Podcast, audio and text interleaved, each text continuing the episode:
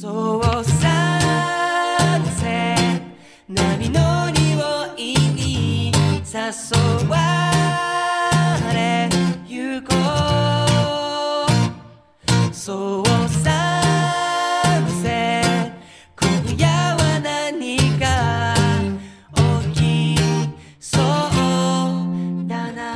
太陽に愛されるオーストラリア・クイーンズランド州より旬の観光情報とオージーイングリッシュのワンポイントレッスンを各週でお届けするサンセット QLD のお時間です。いつもはテレビやラジオ、YouTube を聞いている時間のうち15分間だけこの番組にお付き合いいただければと思います。Welcome to Sunset QLD. QLD is short for Queensland, Australia's Sunshine State. Join us every two weeks for the latest in travel, combined with some real Aussie English.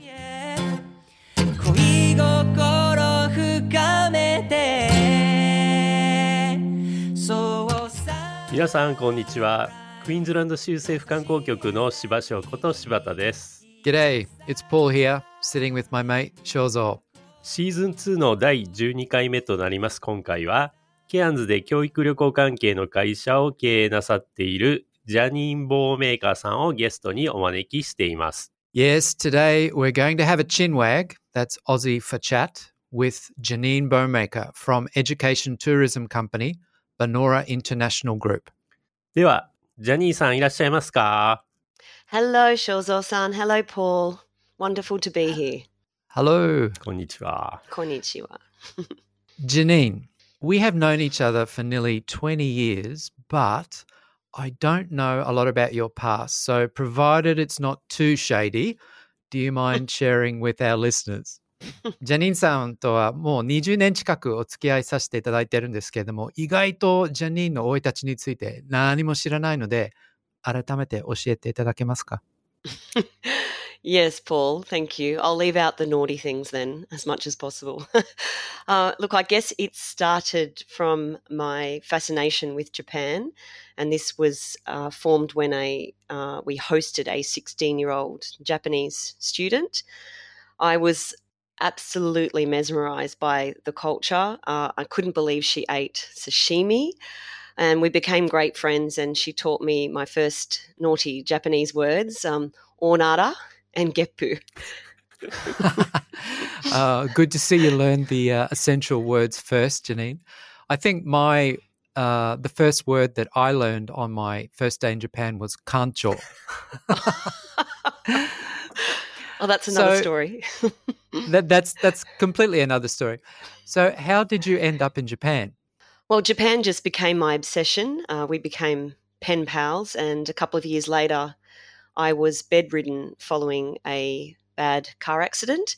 So I Oh. chose to study uh, Japanese, listening to the old cassette tapes and textbooks from TAFE. And then after I recovered, uh, I applied for a working holiday visa and got a job as a golf caddy in Japan that I had seen in the newspaper. And I moved to Japan to start my Japanese life, working at uh, Mizunami Golf Course. なるほど。交通事故に見舞われたエピソードは過去にありましたね。でも、それが日本語への関心と今のキャリアへ導いたきっかけとなったようですね。ちなみに、水波ゴルフコースというのはどちらにありますでしょうか？あ水波は岐阜県にありますよ。あ多治見の近くに。I still Ah. remember actually um my Mm. first day arriving in, in Mizunami. It was culture shock. And there were office buildings next to rice fields. And I was absolutely terrified because I thought I could speak Japanese, but I understood very little. And then I had a kind lady show me how to use the Japanese style public toilet because I was a bit shocked and thought I was in the male bathroom.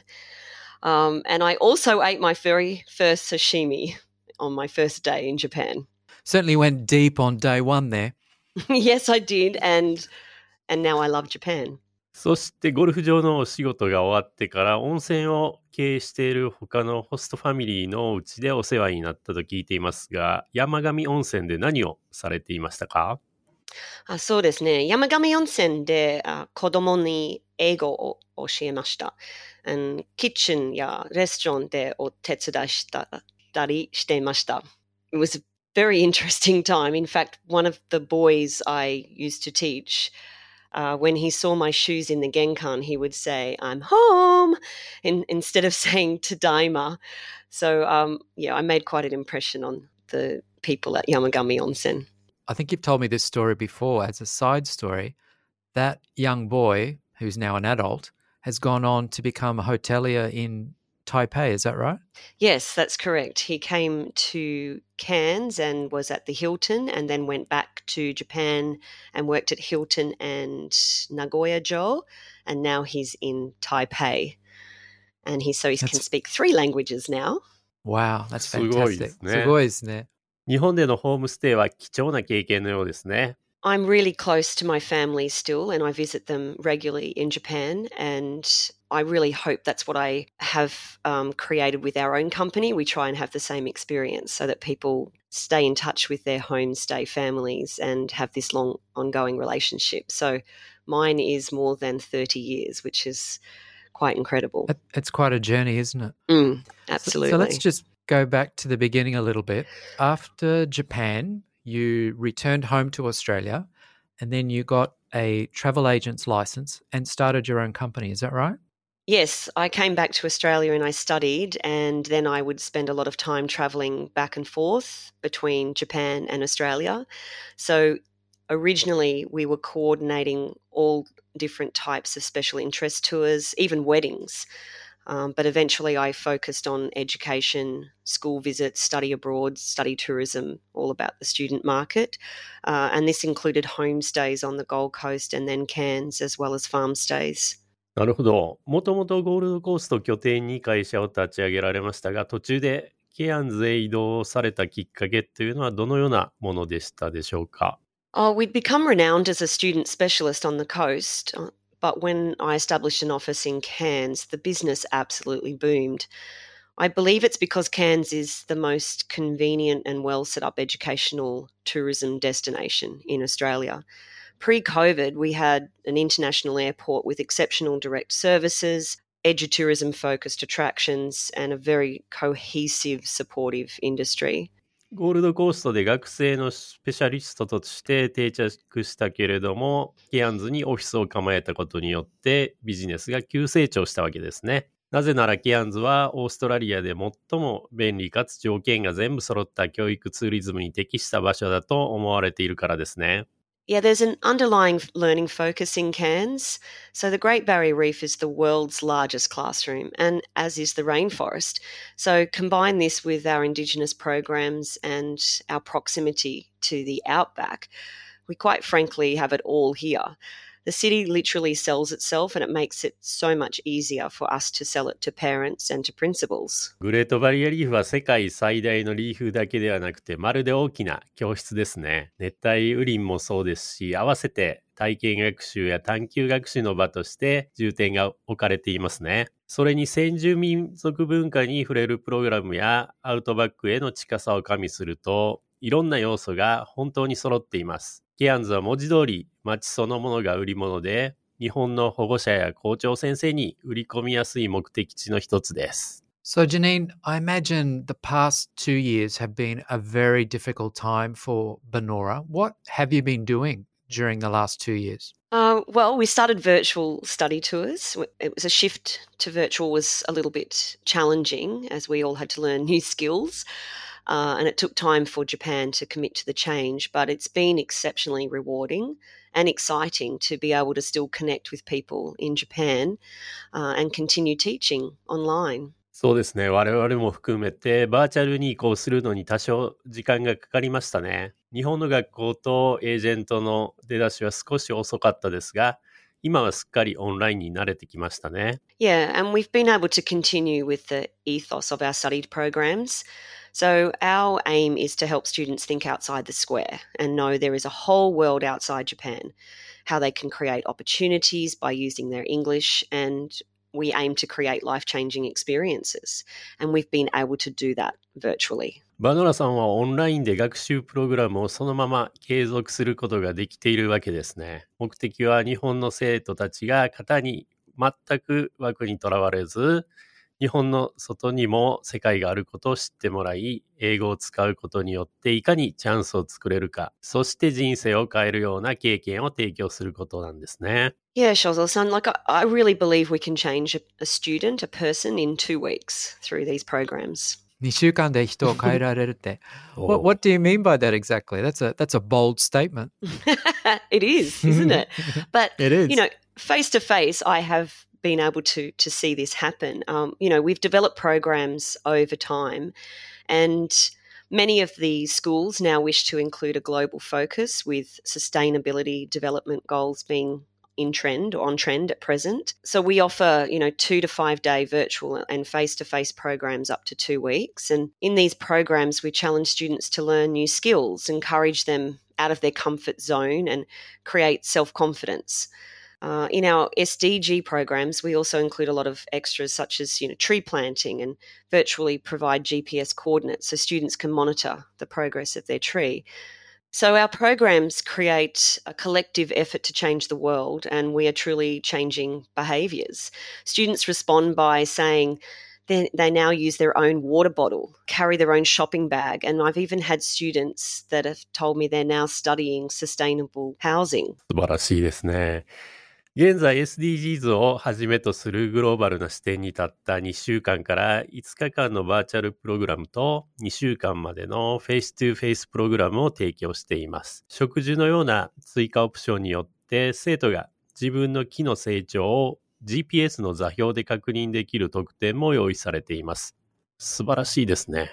現に生徒さんたちの行動と世界観を変えていますね。Mm.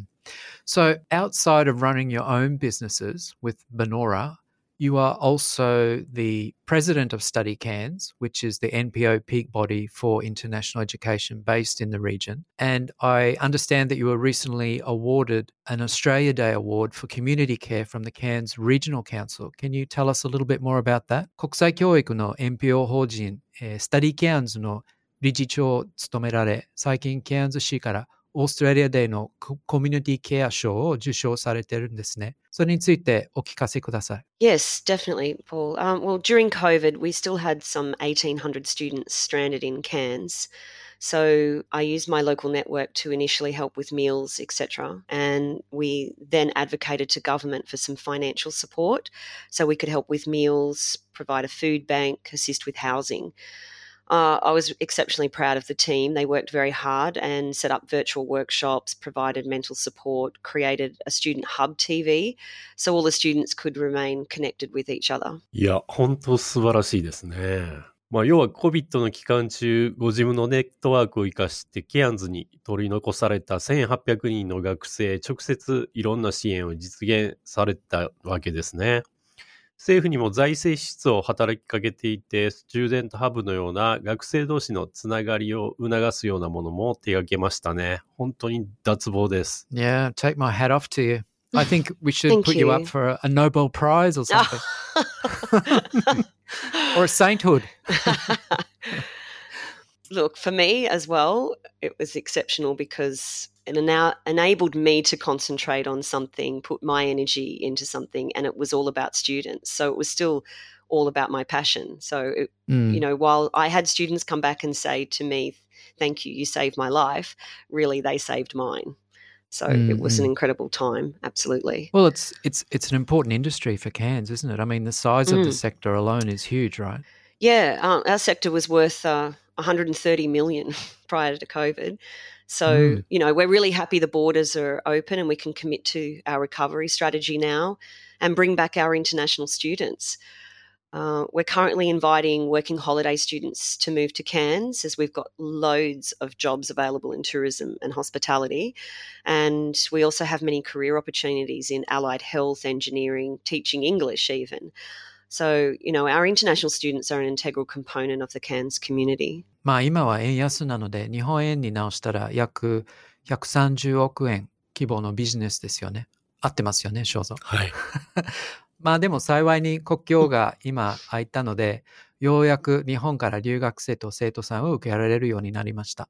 そしてケアンズには観光業で働くワーホリに加えて留学生を採用してくれる様々な業種があるようですね。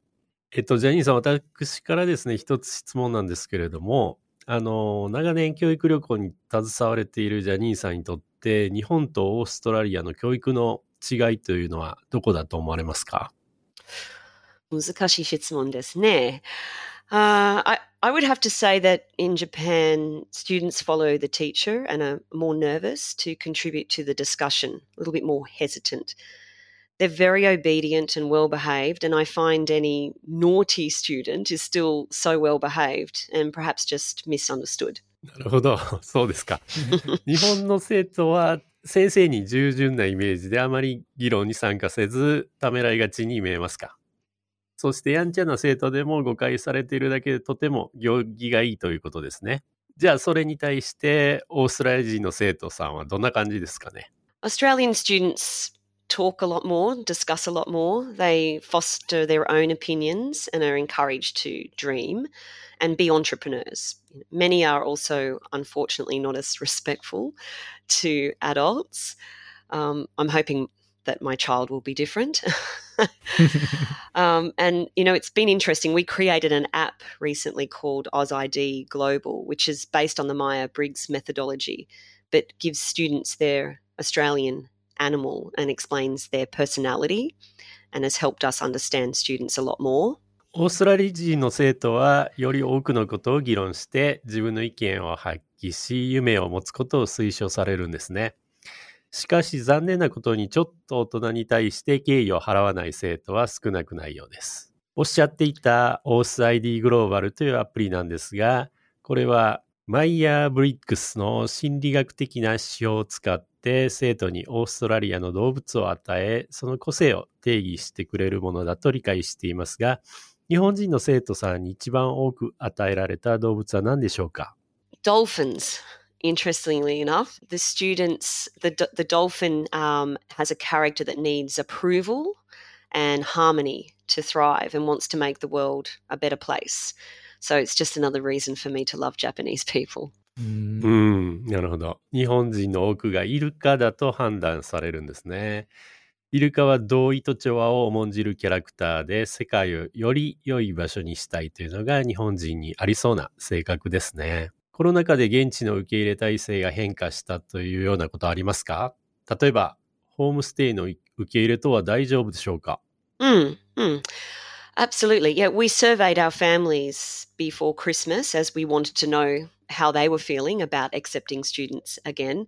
And I was so pleased with the responses. We had 85% of our families happy to host immediately. And of the 15% that declined, none of them were due to COVID, but due to moving home or having family moved into the rooms or now being involved with Airbnb. Right. So due to other factors. Yeah, yeah. So everybody that had the opportunity was still willing to host. 80%はとてもポジティブな回答率ですよね。そうですね。この質問、すごくよく旅行会社さんにされるんですけれども、あの、ポジティブでよかったです。Mm. はい。では、それでは、最後になりますが、ジャニーさんの好きな OG イングリッシュをお聞きしましょ Mm, so, Janine, we've had quite a lot of Aussie English phrases and words shared on the show already. Okay. So, I hope that you have prepared some new phrases, something new that hasn't appeared on the show. okay. What's Oh. what's the first one that pops into your mind? Well, it's actually very much an Australian character phrase because we are very relaxed about everything. So my saying is, um, "She'll be right," and it's just you don't need to worry about it. There's no problem. It'll all turn out okay. So Australians often will say, "She'll be right, mate," which means don't worry, it'll work Don't out. worry, she'll Yeah. be right. うん日本語で言うと多分、成り行きですよ、みたいな感じですね。So, Janine, what's the second Aussie English you'd like to share with us today? Okay, so the second one is spit the dummy. And quite literally, this means when someone gets openly angry and um, they are what we would say chucking a tantrum. They are very, very cranky, very suddenly, very um, oddly. And spitting the dummy is, you know, if you think of a baby spitting the dummy out when they're うんうん um, throwing a tantrum, it's similar to that. なるほどね。ダミーっていうのは赤ちゃんがほら、口に加える、 なんて言うんでしたっけ、日本語で。おしゃぶり。そうです、そうです、そうです。うんで、大人が子供みたいになんか、あの、カットするときにそれを吐き出すわけですなるね。ほど。なので、スピッタダミーっていうで表現があるわけです、怒るということですね。うんはい。うん。Have you heard of 火 those に ones before? No, we haven't had them so far, so thank you for your valuable contribution. Thank you very much. And thank you for having me here today. Our pleasure. はい、ありがとうございました。ということで本日はジャニーさんにお話を伺いいたしました。今回もお聞きいただきましてありがとうございました。さて次回は、えーケアンズからキャプターグループの中川和さんにお越しいただく予定です。お楽しみに。Thank you for listening to today's program. In the next episode, we will have Kazu Nakagawa from the Captor Group in Cairns talk about cute koalas, swimming with crocodiles, and a crazy thing called zooming. Until then, stay tuned. Eh, eh, because of sunset, yeah. クイーンズランド州政府観光局では Twitter、Facebook でもいろいろな情報をお伝えしていますのでカタカナ、ローマ字でクイーンズランドと検索してぜひフォローしてくださいね。ではまた次回お会いしましょう。See ya.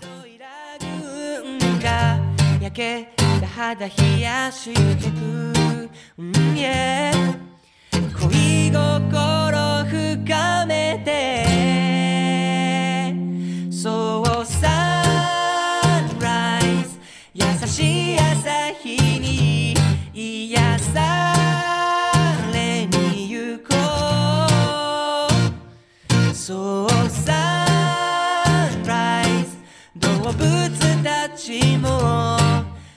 嬉しそうだな。取れてるのにバレないようにサングラスかけて恋しよう今は。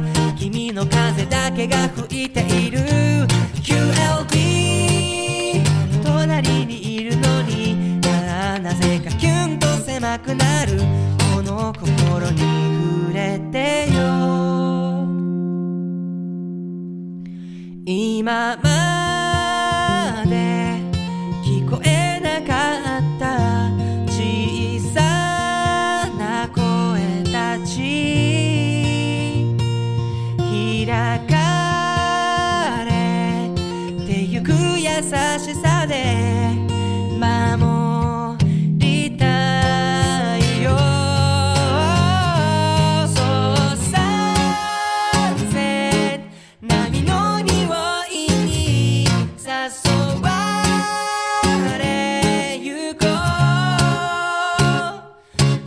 cosa.